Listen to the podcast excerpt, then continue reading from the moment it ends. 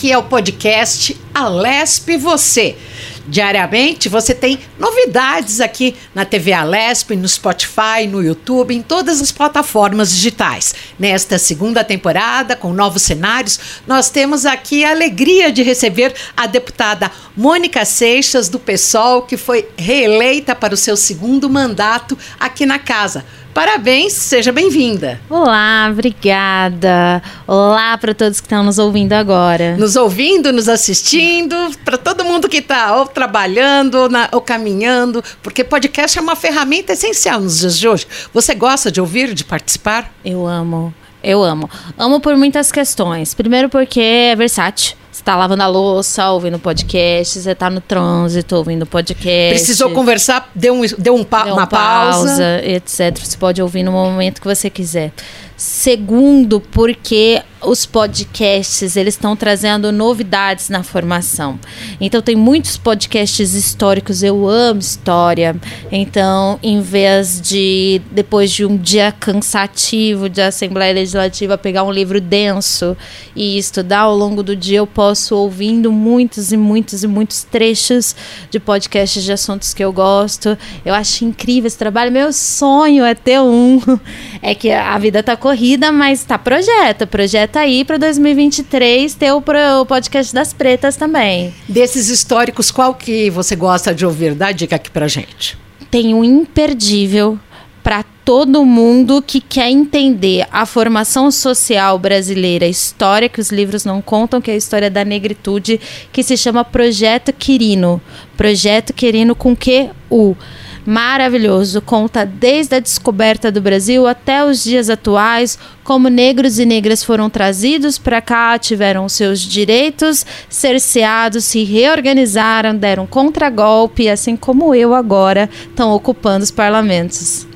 Deputada Mônica Seixas, já pedi inclusive licença para tratá-la de você, tão jovem, 36 anos. Você está caminhando para, sua segundo, para o seu segundo mandato aqui na casa. Teve 106.781 votos na eleição de 2022. O que, que significa você? O que, que você vai fazer de diferente agora no seu segundo mandato?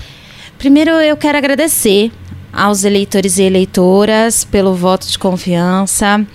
O primeiro mandato foi um mandato bastante plural, diverso, atuante, pessoalmente difícil. A gente discutiu isso nas redes sociais a exaustão. Eu vivi um mandato reality show muito aberto e, e, foi o mandato da pandemia, foi o mandato que coincidiu com o governo federal do Bolsonaro, com o governo estadual do Dória. Isso é um marco bastante significativo da história desse país. Fui a quarta mulher negra da história eleita para esse parlamento e faço parte de uma geração de mulheres negras que estão ocupando, mas também mudando a forma de fazer e pensar política. E fui para uma reeleição direto de uma licença médica.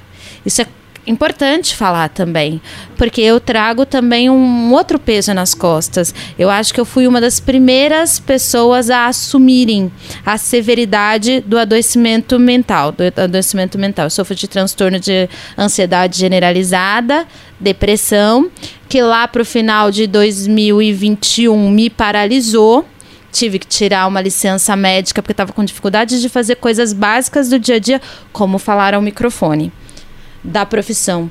E a época, quando eu voltei da licença, no início de 2022, pensa, eu voltei em janeiro e ali em março, abril já estava todo mundo colocando o nome, eu na dúvida, você ou não e etc. Em agosto começa a campanha valendo de uma pessoa que tinha se retirado do cargo para tratar de algo tão que as pessoas têm tanto preconceito como saúde mental. Tanto tabu tabu, exatamente. Então foi um desafio pessoal gigantesco expor o meu adoecimento, ter que tratá-lo de forma tão pública, me expor à validação das pessoas, o que as pessoas falavam, do tempo que eu precisei tirar, de como eu voltei, das minhas dificuldades. Mas efetivamente, eh, você ficou quanto tempo afastada? Quatro meses. Ah, quatro meses, ok. Quatro meses. Quatro meses. É... E Isso também mudou a minha formulação. Você me pergunta o que muda no novo mandato, além de vir ainda mais racializado, com outras seis mulheres negras dos interiores, sempre tive um mandato aberto, compartilhado com outras pessoas. Dos meus mandatos, sempre. Dos meus mandatos no plural, porque eu já estou fazendo projeção que desse novo vai sair, assim. Mas o mandato anterior saíram grandes figuras públicas, como a Erika Hilton, que agora se elegeu deputada federal, era co-deputada nesse meu mandato aqui na Assembleia Legislativa, uma grande parceira. É, mas o que muda para além do recorte racial e as formulações que a gente tem é que eu tenho um olhar ainda mais atento e preocupado com acesso à saúde mental que não era uma preocupação, mas também não era do meu entendimento. Eu venho da formulação ambiental e depois do meu adoecimento, a saúde mental é, vem com peso na minha formulação política. Tenho visitado os aparelhos públicos, tenho conversado com especialistas e tenho me proposto a formular mais para ajudar as pessoas que sofrem desse adoecimento que é real. Eu não sabia o quanto era real. As pessoas falam de frescura, mas doía o meu corpo tal qual outra doença. É, me inviabilizou de fazer tarefas do dia a dia, tal qual qualquer outra doença crônica. Você não tinha tido uma crise assim? Não... Eu tenho várias pequenas crises até hoje, não é de um dia para o outro que a gente se cura. Eu tenho várias pequenas crises. Mas não nessa. Mas, desse tamanho, nessa profundidade. E aí, quando você vai ignorando, ela vai se agudizando. Então, logo no primeiro ano, no primeiro ano de mandato, em 2019, eu tinha muito medo de morrer por conta das violências do cenário político como um todo. Então não tinha uma atividade pública que eu não me colocasse pensando, eu vou morrer. Eu vou morrer. Eu vou morrer. E aí, de repente, falta o ar, você não consegue respirar. O pessoal aqui da saúde da Lesp, um beijo. Já passei muita vergonha subindo aqui na saúde da Lesp, falando, eu tô infartando. E as pessoas falam, tá tudo bem com seu coração. Tô escutando aqui, ele tá batendo.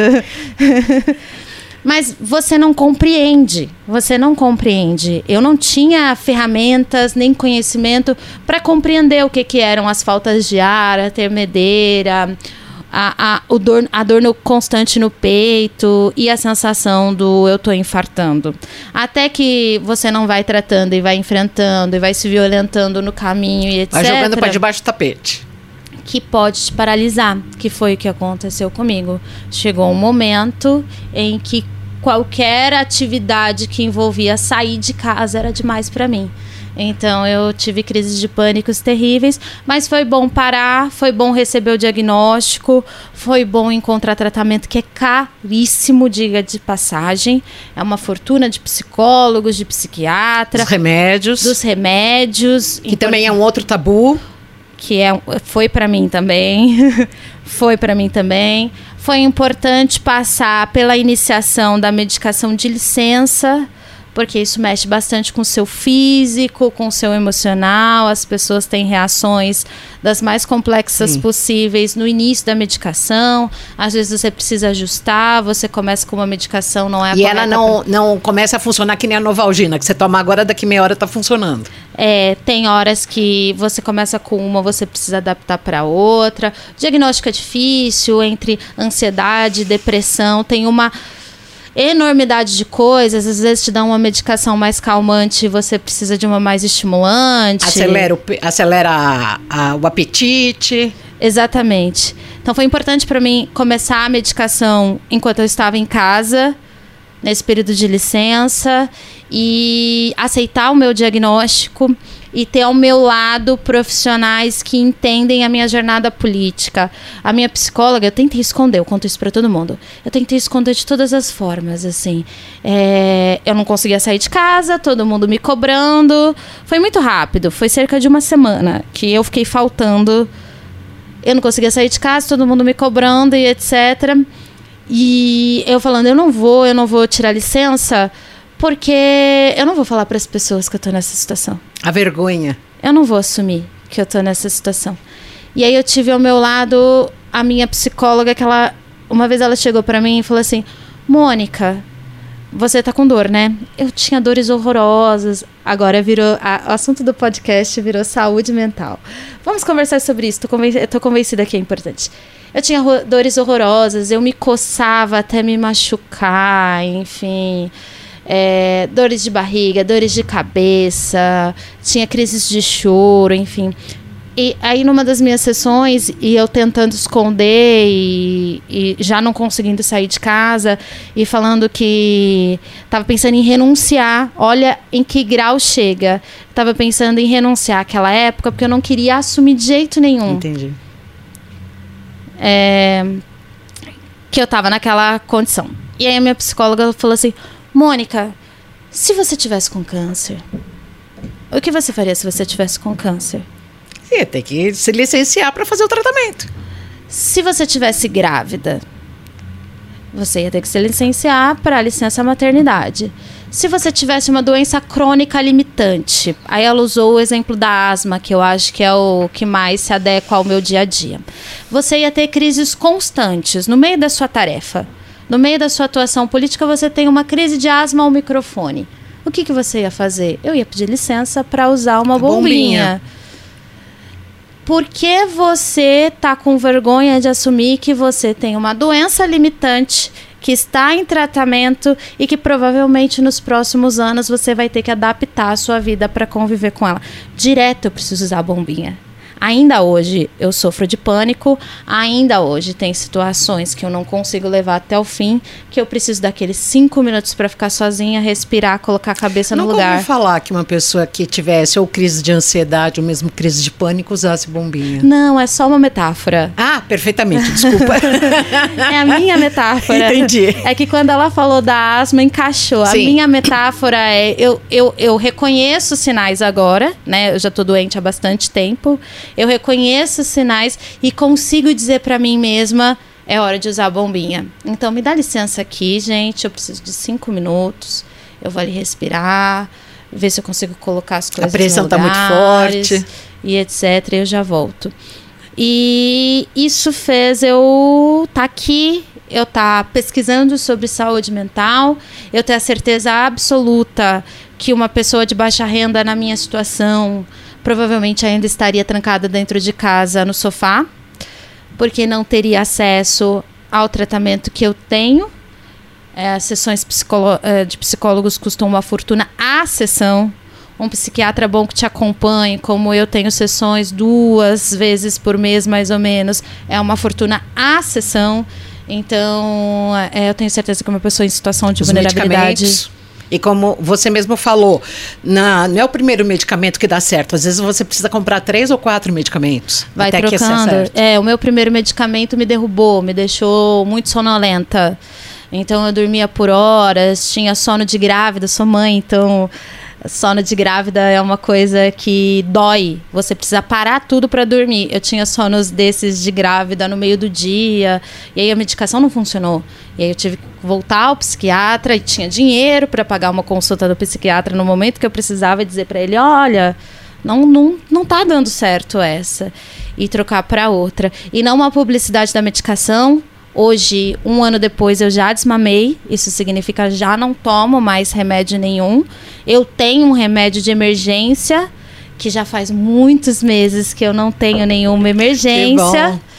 Mas ainda tenho pequenas crises que eu consigo reconhecer e conquistar os meus limites. Mas aí, agora. Agora é que a gente não tem psicólogo de forma ampla no SUS. Agora é que uma consulta com um psiquiatra demora meses na fila do SUS.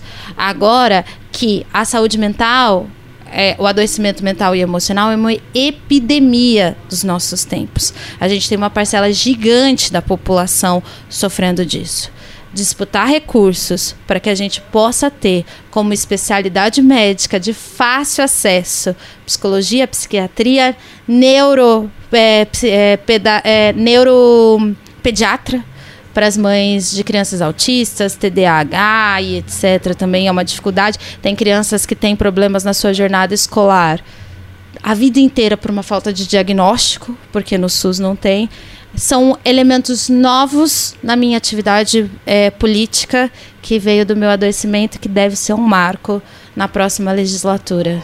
Isso sem falar na medicação, né? Medicação disponível pelo SUS também é uma batalha que a gente tem que dar. Muitas delas ainda não legais, enfim, é uma batalha que a gente tem que dar, sim. Você é jornalista, é mãe. Quantos filhos você tem? Eu tenho dois. é, eu tenho meu filho Theo, biológico, 10 anos. E na jornada da vida eu me casei, meu companheiro tem o Vicente e agora o Vicente é nosso filho. E quantos anos? O Vicente tem sete e o Theo tem dez.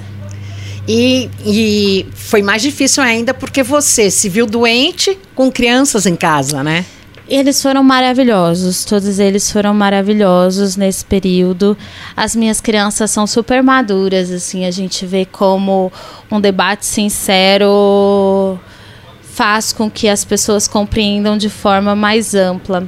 Então eles são super tranquilos, eles também entendem os meus momentos, a necessidade que eu tenho de descanso. Uma coisa que aconteceu comigo é que a gente vai nessa pressão quando você vem para a política de forma extraordinária sem dinheiro, zebra da vez, ninguém contava com isso, num formato diferente, com muita responsabilidade de vir representando muita gente que nunca se viu aqui, você trabalha sem parar. Você trabalha sem parar. Enquanto tiver disposição física, tem trabalho. Esse estado é muito grande, as viagens são muito longas, as urgências são gigantes, a gente enfrenta muita reintegração de poço, desabamento por causa da chuva, necessidades mais básicas das pessoas que outra hora o Estado não dava atenção e as pessoas esperam isso de mim, eu também espero isso de mim, ser uma ferramenta de trabalho dos periféricos. Então não tirava folga nunca. No primeiro mandato eu não tirava folga nunca. Passei, acho que o primeiro ano inteirinho tirando assim meio-dia de folga, uma tarde em casa, algo nesse sentido. Hoje não. Hoje faz parte do processo da minha saúde física e emocional ter uma folga por semana ao menos. E aí, quando eu estou em casa e de folga, os meninos entendem que, ainda bem que eu tenho esse perfil para felicidade deles, que eu quero brincar. Amo brincar. Jogos de tabuleiro. Eu amo descer. Xadrez, dama. Amo jogo de tabuleiro. War a gente tem detetive, a gente tem batalha naval, banco imobiliário. Amo, amo jogar isso. E gosto também de descer com eles no parquinho, brincar, brincar, brincar, esquecer da vida. Gosto muito de brincar. E eles já estão mais velhos. O meu mais velho já é bem mais velho. Ele tá com 10 anos, já tá com toda a cara de adolescente. Mas ele já sabe quando a mãe tá de folga, ele fala assim: ai, tá, hoje é dia de brincar. Nada de, de videogame, de celular, não. Não, porque a mãe precisa brincar, então. Ah, que gostoso. é, é, eu gosto muito de ser mãe. Gosto e qual a profissão do seu marido? Ele era concursado do IBGE e agora está em trânsito. Tá prestando novos concursos aí, tá planejando sair e tá em trânsito, mas é funcionário público. Agora, deputada Mônica, conta pro, pro ouvinte, pro espectador aqui do podcast da Alesp. Quem é a Mônica? Você surgiu em Tu defendendo a questão da falta d'água? Antes disso também, mas eu acho que esse é um marco da minha história.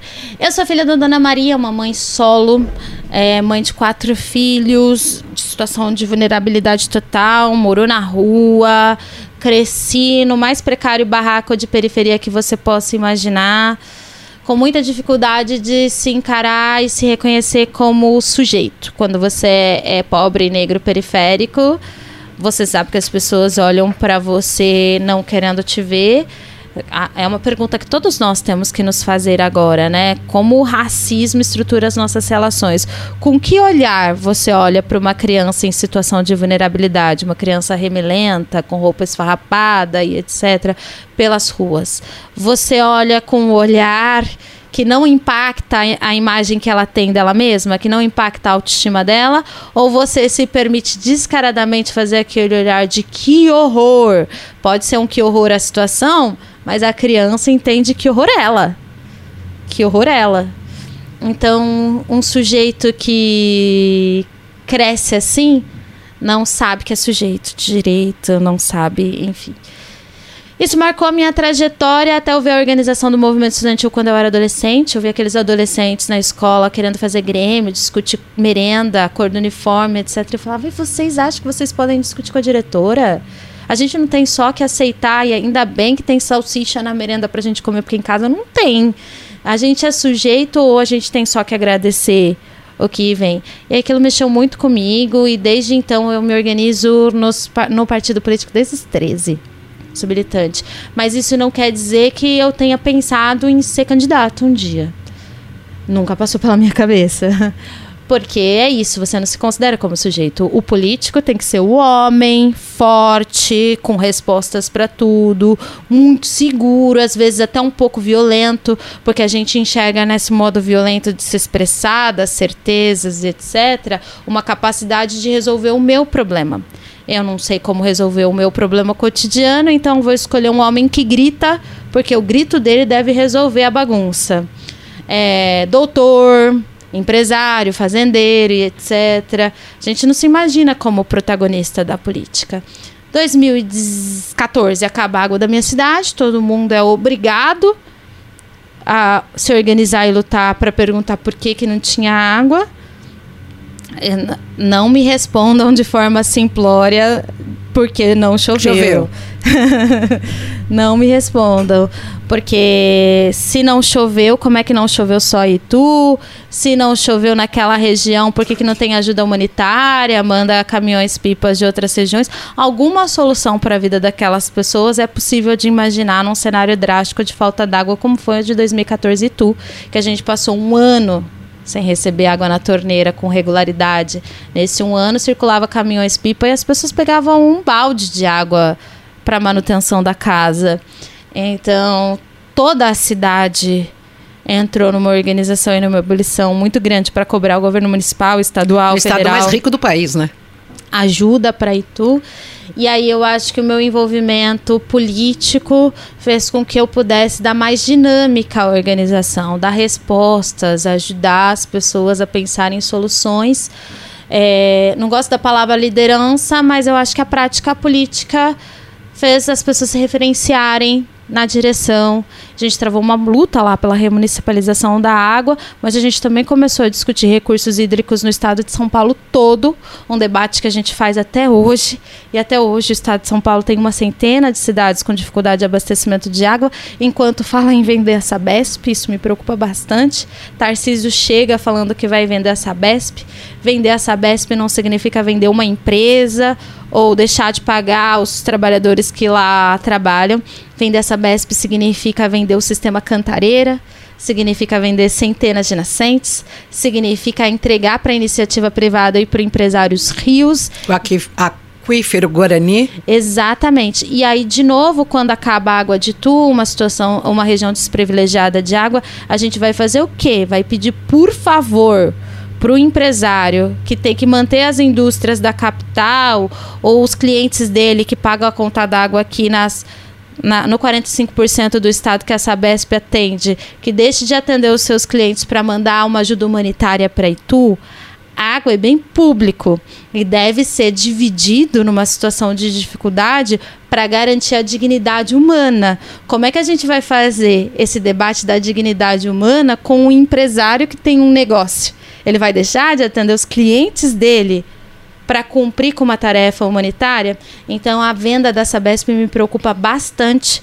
porque a gente não está falando só de uma empresa lucrativa ou de centenas de milhares de trabalhadores, a gente está falando do pouco de água que resta no estado de São Paulo, que hoje está administrado e pertence à Sabesp. Isso marcou, a luta da água Itu marcou, criou corpo político e depois de lá, a gente decidiu coletivamente que eu seria candidata. Foi uma baita é, de um foi um baita de um desafio, mas que trouxe até aqui. Trouxe até aqui em 2018, na eleição de 2018, foi, eu considero mesmo a gente a zebra da eleição de 2018. E você com 32 anos, uma menina. Era bastante jovem. Agora eu sou uma jovem senhora. com os meus melasmas, cabelos brancos e a saúde mental comprometida. Mas eu era uma menina. Mas eu acho que a gente fez um grande mandato. E parte do reconhecimento disso é a reeleição. Acho que a gente trouxe para a Assembleia Legislativa as temáticas que não se discutiam aqui antes, que eram novidades. A gente trouxe para cá povos que nunca pisaram aqui antes. Acho que a gente fez um grande mandato. A gente trouxe para a Assembleia Legislativa pautas e causas que nunca tinham se debatido aqui antes. A gente teve, trouxe pessoas que nunca tinham pisado aqui antes. A gente trouxe os povos indígenas para dentro do nosso mandato, mas para dentro da formulação da Assembleia Legislativa. Vocês marcaram território.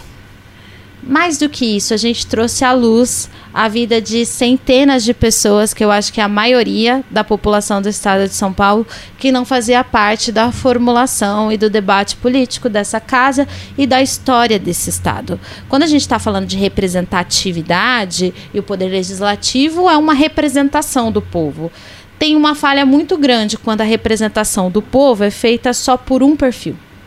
Porque senão a gente vai estar discutindo a necessidade desse perfil. Não é por maldade. Não é por maldade. É, é subjetivo.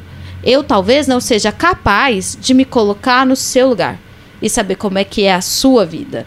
Quando não tem pessoas com o meu lugar e a minha vida, as necessidades para essas vidas não são debatidas. Eu estava agora criticando a lei do pancadão, que está todo mundo celebrando seis anos da lei do pancadão, uma formulação aqui da Assembleia Legislativa com todo respeito aos autores a lei do pancadão, ela vem tentando trazer uma solução legítima à perturbação de sossego dos trabalhadores e moradores das favelas e periferias que querem dormir, que querem descansar, mas que estão numa situação de precarização porque as favelas não deveriam existir.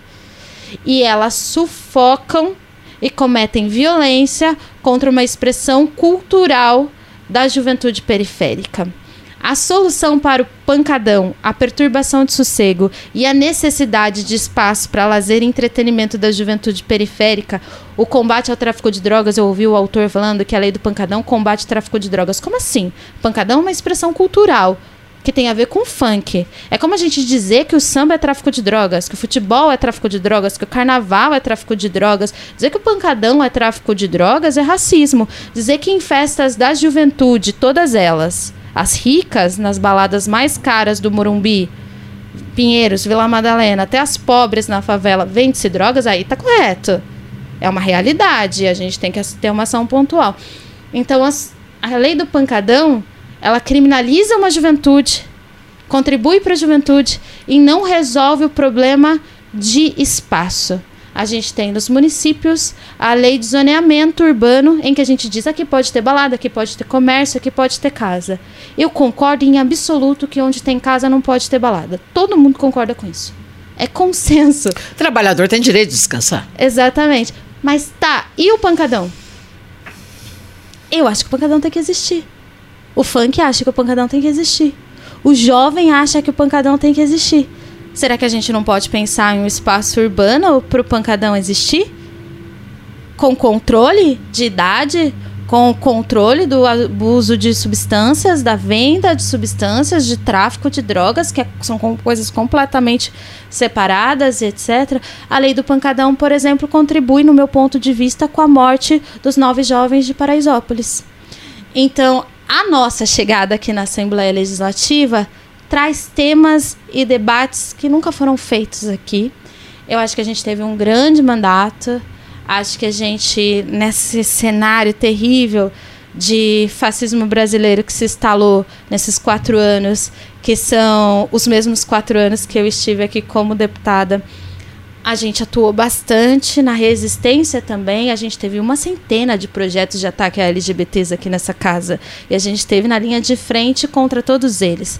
A gente distribuiu recursos através das emendas impositivas para os municípios com menor índice de desenvolvimento humano, que eu não tenho um voto. E não é sobre isso a divisão de recursos no estado. E a gente, eu não tenho uma foto com o prefeito inaugurando obra, graças a Deus, porque eu não vim aqui para isso entendeu? A gente teve uma atuação que eu acho que defendeu as pessoas que a gente se propôs a defender. E são pessoas que nunca tiveram aqui. Eu me orgulho muito disso. Me orgulho menos de ter ficado doente, mas estou tentando ressignificar e, e fazer disso também formulação política e acho que isso culminou no meu reingresso, né, na minha recondução para cá com essa reeleição E aí eu termino da forma que eu comecei, agradecendo a essas mais de 100 mil pessoas que me deram a oportunidade de continuar. Você falou sobre a questão da Sabesp. O governador Tarcísio de Freitas vai ter muita dificuldade para aprovar a venda dessa companhia? Já que isso passa pela Assembleia, correto? Espero que tenha. Temo que não. A Assembleia Legislativa tem um costume muito ruim de ser protocolar, de ser despachante de não ter a capacidade de analisar o impacto dos seus feitos e confiar cegamente nas decisões do governo. A cultura da casa é: se o governador quer fazer, ele fez as contas do porquê vai fazer. A minha tarefa aqui é não ficar inimigo do governador, porque na hora que eu precisar, enfim, vou poder contar dificilmente você conversa com os parlamentares e você consegue ter com eles um conver uma conversa ampla sobre o impacto dos feitos. Não é à toa que agora no final do ano a gente está desfazendo alguns dos feitos do Dória, que durante a aprovação a gente ficou lá gritando: é ruim, é muito ruim, gente, é ruim demais. E deixaram passar, por exemplo, esse ICMS da cesta básica, dos remédios, o confisco das aposentadorias dos, dos aposentados e pensionistas do estado de São Paulo e etc. Que agora a, a casa está desfazendo essas brutalidades. Eu temo, eu temo a gente vai ter uma oposição de 30% da casa, é a maior oposição que a gente já tem. Espero que isso seja o suficiente para a gente impor um novo ritmo de debates à casa, debates realmente fortes, mas ao mesmo tempo 70% na base é muita gente. É uma quantidade suficiente para o Tarcísio aprovar o que ele quiser. Então, temo que ele não tenha resistência, mas espero que tenha. Eu estarei pronta aqui, a toda a bancada do pessoal estará pronta para defender a Sabesp pública como patrimônio humano do Estado de São Paulo, porque água é direito humano, do mais básico e do mais elementar que já está faltando, mas para além da Sabesp, a gente também vai ter que defender muito os rios, sobretudo o rio Tietê. A gente está há anos investindo na despoluição do rio Tietê. A despoluição é mais de 30 anos, né? A despoluição do Rio Tietê tem tudo a ver com a Sabesp, porque não adianta você em, em, é, injetar dinheiro. Injetar dinheiro e investir no leito do rio já poluído ir lá e ficar tentando retirar a garrafa PET, etc e tal, a única solução possível é coleta e tratamento de esgoto. Então, a única solução possível para a despoluição do rio Tietê é saneamento básico. Saneamento básico aqui na capital tem tudo a ver com a Sabesp. Então, em defesa dos rios também, que fazem muita diferença. Itu, minha cidade de novo. Rio Tietê passa por Itu. Farto. Cheio de espuma. E fica aquela poluição medonha lá enquanto a maior parte do povo de Tu não tem água todo dia na torneira. A gente não poderia estar tá tirando água do rio Tietê? Poderia, se a região metropolitana tivesse 100% de coleta e tratamento de esgoto. Não tivesse clandestino. Exatamente. Não é só o clandestino, falta fiscalização da indústria, falta planejamento urbano. Para a gente ter 100% de coleta de tratamento de esgoto, a gente tem que dar um jeito na regularização fundiária. A gente precisa rever as favelas e periferias, porque sem regularização fundiária, que é o documento, esse lugar existe. Esse lugar existe para fins de políticas públicas, mais do que o título da pessoa que foi lá e construiu seu barraco na favela e que pode ser desalojado sem esse título, para fins de políticas públicas, a regularização fundiária diz esse lugar existe. Sem a regularização fundiária, a gente não pode instalar saneamento básico nas favelas. Entendi. Então, tudo é uma correlação de justiça socioambiental, mas todas elas passam pela Sabesp, pública e de qualidade. Então a gente está aqui pronto para defender muito e eu espero contar com a população de todo o estado de São Paulo. Eu sei que a parte da população que hoje é atendida pela Sabesp, cerca de 45% do estado, vai apontar alguma dificuldade, vai dizer: "Ah, é ruim aqui, é ruim lá e etc e tal. A população que não é atendida pela Sabesp, os outros 55% vai pensar, o que, que eu tenho a ver com isso? Eu já não sou atendido pela Sabesp, a minha empresa municipal aqui, o SAI, o DAI, o CIS e outros nomes que se dão pelo interior. Mas, de novo, eu vou repetir. A Sabesp administra a maior parte da água disponível no estado hoje. A maior parte da água disponível no estado hoje está sob cuidado da Sabesp, que é dividida sempre que necessário com outras regiões por decisões políticas.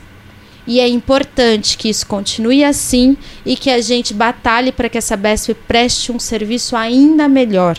Porque se é, privatizar, como é que vai ser? Que é o que você falou, que se a região oeste do, do estado, da região metropolitana, não tem água, a região sul acaba uh, uh, uh, suprindo.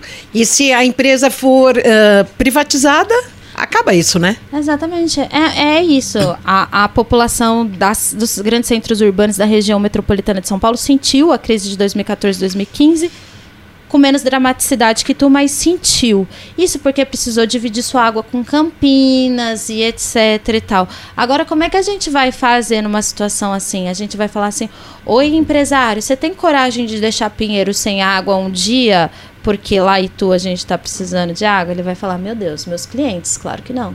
Qual a sua posição em relação à questão da manutenção das câmeras nos uniformes dos policiais militares? Um fato que deve gerar um grande debate ao longo deste ano com a entrada do governador Tarcísio de Freitas. Sou favorável. Protocolei em dezembro de 2022 um projeto tornando obrigatória a câmera nos uniformes de todos os policiais em trabalho ostensivo. A gente tem ostensivo para além da Polícia Militar, a Polícia Civil faz um pouco também, etc. Acho que trouxe excelentes resultados, mas para além de tornar obrigatório, o Estado já vai dando de manco, viu? O Estado já vai dando de manco. Em 2022, a gente viu que o Estado de São Paulo investiu menos do que tinha dinheiro guardado nas câmeras dos policiais. A gente tinha um recurso X, a gente foi fazer o cálculo de 2022, do ano passado, e a gente viu que o Estado investiu só 30% do que poderia ampliar. E aí, para não ficar nessa força de vontade política, se o Tarcísio quiser e etc e tal, eu estou tentando tornar lei. A presença das câmeras nos uniformes diminuiu a letalidade de policiais, diminuiu a morte de policiais também. É, e a... principalmente de jovens negros. Exatamente. É, e principalmente de jovens negros. A polícia, ela não pode de maneira nenhuma ser executora de pessoas. A polícia não pode de maneira nenhuma ser juíza. É o mesmo problema do pancadão. Existe um problema. A gente tem um problema grave na segurança pública. A solução não pode ser simplória. A solução não pode ser só proibir ou vai lá e mata, né? Porque é quase uma publicidade, tem pessoas convencidas disso, que o negócio é matar, matar, matar, matar, matar, matar, matar, matar. E nessa de morte pode errar, nessa de morte pode matar você amanhã, Nessa de morte, a realidade é que os grandes assassinatos são jovens negros periféricos. A negritude no estado de São Paulo e no Brasil ainda não tem a vida como um direito inviolável. A gente está aqui todos os dias ainda lutando para que a nossa vida seja um direito inviolável, para que ninguém possa nos matar, porque hoje está autorizado. Quando a população apoia esse tipo de coisa, do tipo, ah, não quero câmera porque deixa o policial matar mesmo, etc e tal, tá autorizando que a nossa vida não seja um direito nosso.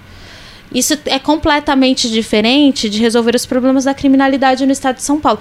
Que nisso o estado de São Paulo também é péssimo. A gente tem um baixíssimo número de crimes resolvidos. A gente tem um número ainda mais baixo, cerca de 8%, de crimes contra a vida resolvido. Se não resolvem o crime, e todo mundo vai me entender aqui, hoje se você faz um boletim de ocorrência de clonagem de WhatsApp, clonaram o seu número e pediram dinheiro no Pix, você tem os dados das contas, etc e tal, você vai lá na delegacia e faz um boletim de ocorrência, esquece. Você não vai receber respostas. Clonaram o meu WhatsApp, acho que no primeiro ano, 2019. Até hoje, não andou. Sabe por quê? Porque não tem trabalhador. Não tem trabalhador, não tem trabalhador na polícia de São Paulo. Então, é, e é isso que eu ia, ia questioná-la. Esse, esse baixo índice de resolução de crimes não é também ah, pela polícia estar desestruturada? É, porque a polícia está desestruturada e porque o plano de polícia é ruim. O planejamento é ruim.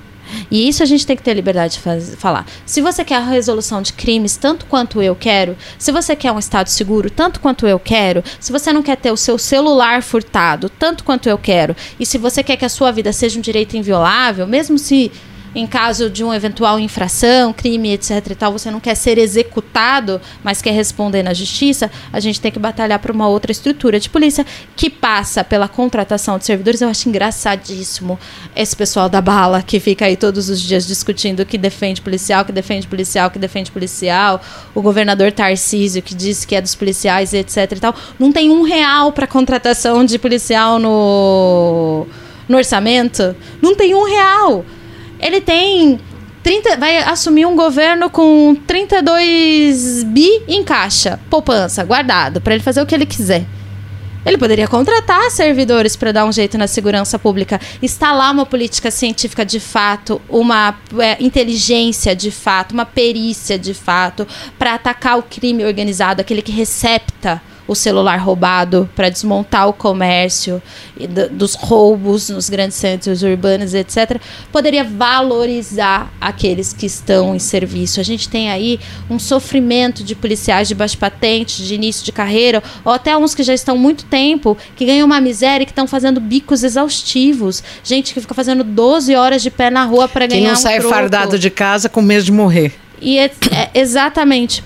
Ele poderia investir na valorização dessas pessoas. Agora diz para mim, quem é que está tentando resolver o problema das polícias de fato? Entregar para a população do estado de São Paulo uma polícia que dê conta dos desafios com inteligência, planejamento e formação para lidar com os conflitos cotidianos da sociedade.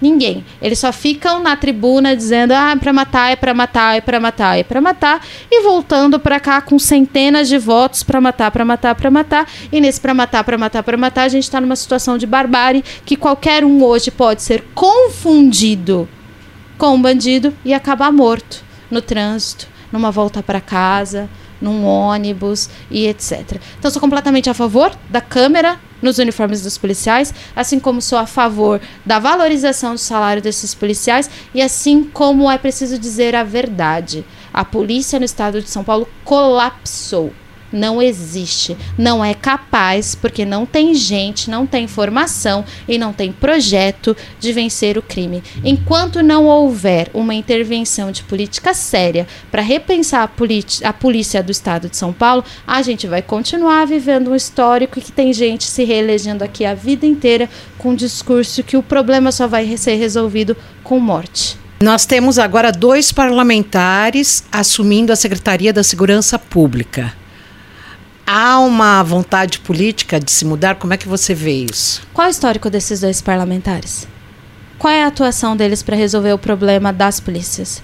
Quanto eles investiram na valorização ou na contratação desses servidores? Quanto de inovação na ciência eles propõem? Na ciência de pesquisa mesmo, de desmantelar o crime organizado. Eu acho posso estar sendo leviana, que o perfil da segurança pública delimitado até agora é um perfil de que tem que atirar para matar. Então, é justamente o perfil que contribui para o contrário da segurança pública.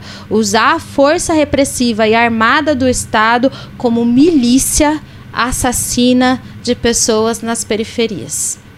Mônica, é verdade que nas periferias uma, uma mãe negra orienta seus filhos a não correrem? Orientam seus filhos a não correrem, orientam os seus filhos a não andarem sem documento, orientam os seus filhos a chegarem e saírem sob a luz do dia, orientam os seus filhos a estarem extremamente arrumados. A gente prefere ser confundido com pastor do que é, usar alguma roupa que pode fazer referência ao hip hop, ao funk, etc., que são características que as pessoas, que a polícia e a segurança pública como, como é, tenta criminalizar a todo custo que pode custar a vida de alguém. Faz, é, até hoje, eu tenho medo da polícia. Eu sou uma parlamentar eleita, tenho queridíssimos colegas na polícia aqui, o pessoal da casa, os trabalhadores que contribuem com a formação e etc. Mas quando eu estou dirigindo o meu carro na rua, quando eu estou passando sozinha por uma viatura e etc, eu sempre tenho aquele reflexo assim de alguma coisa ruim pode me acontecer.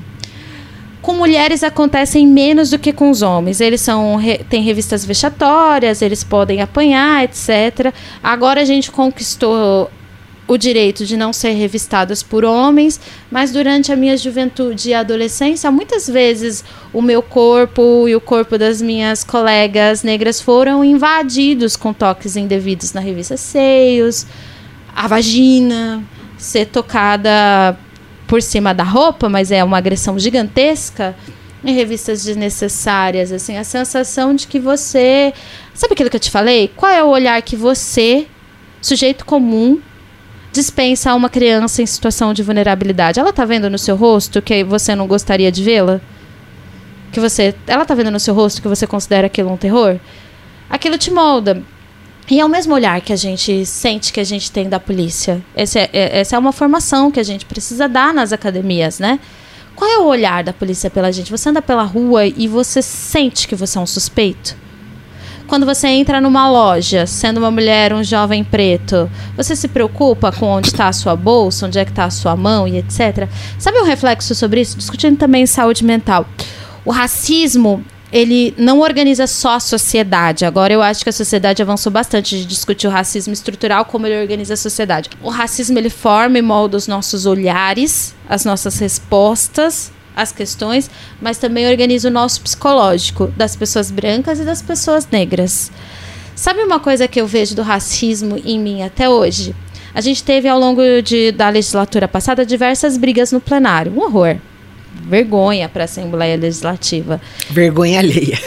Muitas delas eu estava lá, brigando, defendendo as minhas causas no meio e etc. Se você olhar todas as fotos, quando eu estou muito perto de um corpo de um parlamentar, qualquer um que seja, eu tô com a mão para trás. Quando eu tô muito perto, assim, qualquer situação. É voluntário. Que chega muito. Alguém chega muito perto para mim, eu coloco as mãos para trás. Aí eu vejo as fotos, assim, tem grandes heroínas do último período que enfrentaram o fascismo, gritando, com o dedo em risco, todas brancas. Eu, mulher negra, enfrentei também, mas com a mão para trás. Porque na minha cabeça eu pensava assim: se eu fizer qualquer gesto que possa parecer, que possa aparecer uma agressão, eu vou ser caçada. Então eu preciso colocar a minha mão o tempo todo num lugar que todo mundo tá vendo que eu não sou capaz de agredir ninguém. Todo mundo precisa estar tá vendo que eu não sou capaz de agredir ninguém. No automático. No automático. Então, as mães nos ensinam isso desde pequeno. A vida nos ensina isso Mas desde ensinou pequeno. isso aos seus dois filhos? Eles são brancos. São dois garotinhos brancos, eu tento ensinar para ele todos os dias o que isso significa também e conviver de, de forma integral e solidária com os seus diferentes. Todo mundo é diferente, isso é normal. e mas eu tenho sobrinhas negras e a gente fala bastante sobre isso. Também há bastante a importância de se amar, de se valorizar, de se cuidar de prestar atenção na tua realidade e fazer do nosso sofrimento ferramenta política. Aí tem uma outra camada também. Em novembro e dezembro, a gente fez na Assembleia Legislativa uma série de homenagens às pessoas negras. E aí a gente trouxe uma camada de pessoas negras que estão resistindo a situações brutais de violência, mas a gente também trouxe pessoas negras que nos trazem alegria da arte, da cultura, que fizeram grandes conquistas e etc e tal. Porque o que eu quero para as pessoas negras não é só que elas sejam reconhecidas pelos seus grandes feitos a partir da sua dor, da sua resistência, da sua luta.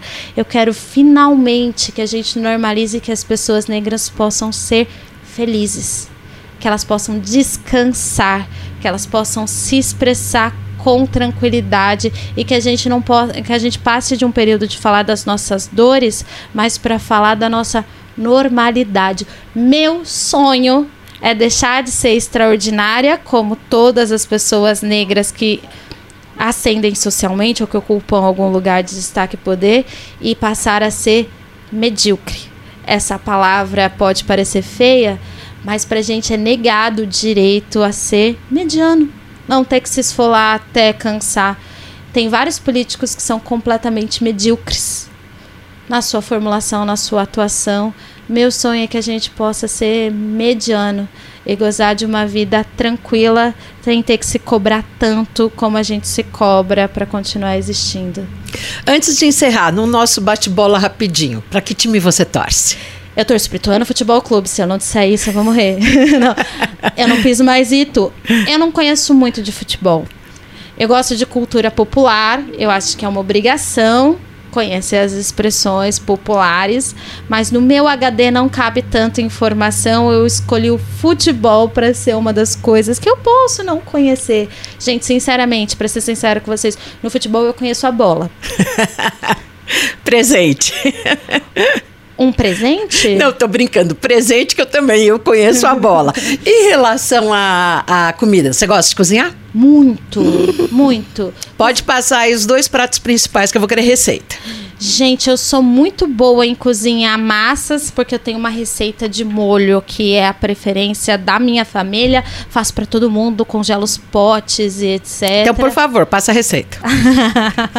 Básico: alho, tomate cebola, muita cebola, muito alho, re, muito assim, quatro cebolas inteiras, uma cabeça, cabeça, de, de alho, alho, bem refogadinha na panela de pressão, soca um quilo de tomate em cima, 20 minutos na pressão, depois você vem com um pouquinho de pimentão, pressão de novo para o pimentão derreter naquilo. Pimentão aí, vermelho e amarelo? Verde mesmo. Ah, o verde, tá. Verde mesmo é o gosto que eu mais gosto. Um pedacinho, assim, uma hum. tirinha em cima, depois uma meia horinha, 20 minutinhos na pressão para ele derreter também, se somar aquilo. E aí depois é só você temperar com as ervas do seu.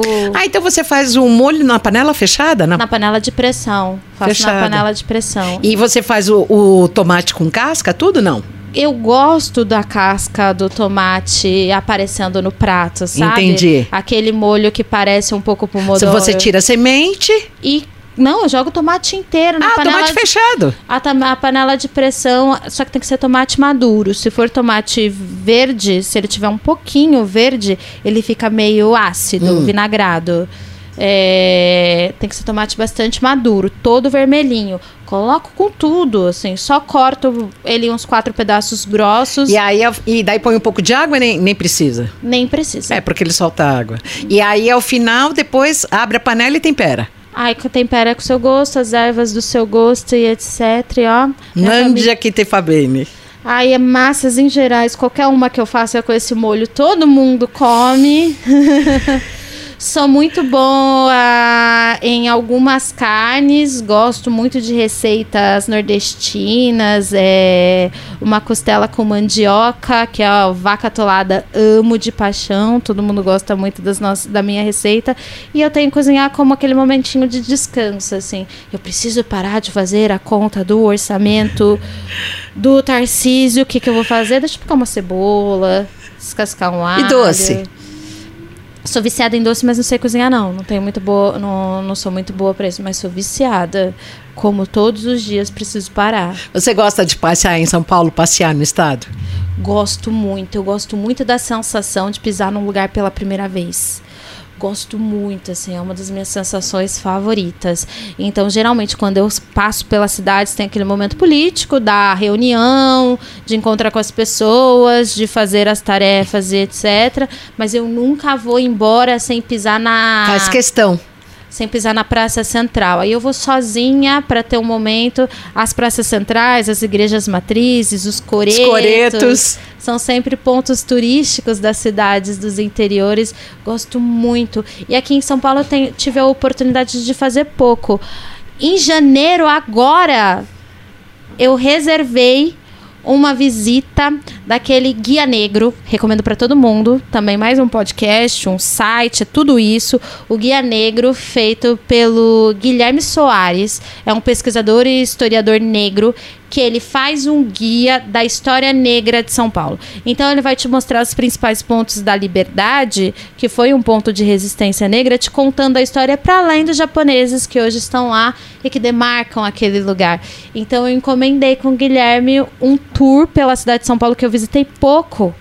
Confesso, assim, conheço pouco a cidade de São Paulo para fazer o guia negro completo Está disponível no site dele para quem quiser fazer esse passeio também. Ele dura meio dia, passa por diversos pontos da cidade, conta a história daqueles ponto, daquele ponto sobre a história da resistência negra, onde estão aqueles povos, o Bexiga, enfim, a gente tem vários pontos assim. Eu vou fazer esse turismo agora espero aproveitar essa cidade também. E com essas dicas sensacionais da deputada Mônica Seixas, reeleita para o próximo mandato agora em 2023 pelo pessoal, nós agradecemos bastante a sua presença e esse papo tão gostoso. E a gente começou falando da questão da saúde mental, um, um papo hoje tão fundamental, tão necessário e discorremos por várias áreas e terminamos com duas receitas. Ah, meu Deus, não vejo a hora de chegar em casa, comprar o tomate maduro e fazer. Depois eu conto. Obrigada, gente. Obrigada, Rede Alesp, por esse espaço. E, de novo, nosso gabinete está sempre de portas abertas para quem quiser passar, trocar uma ideia, discutir política.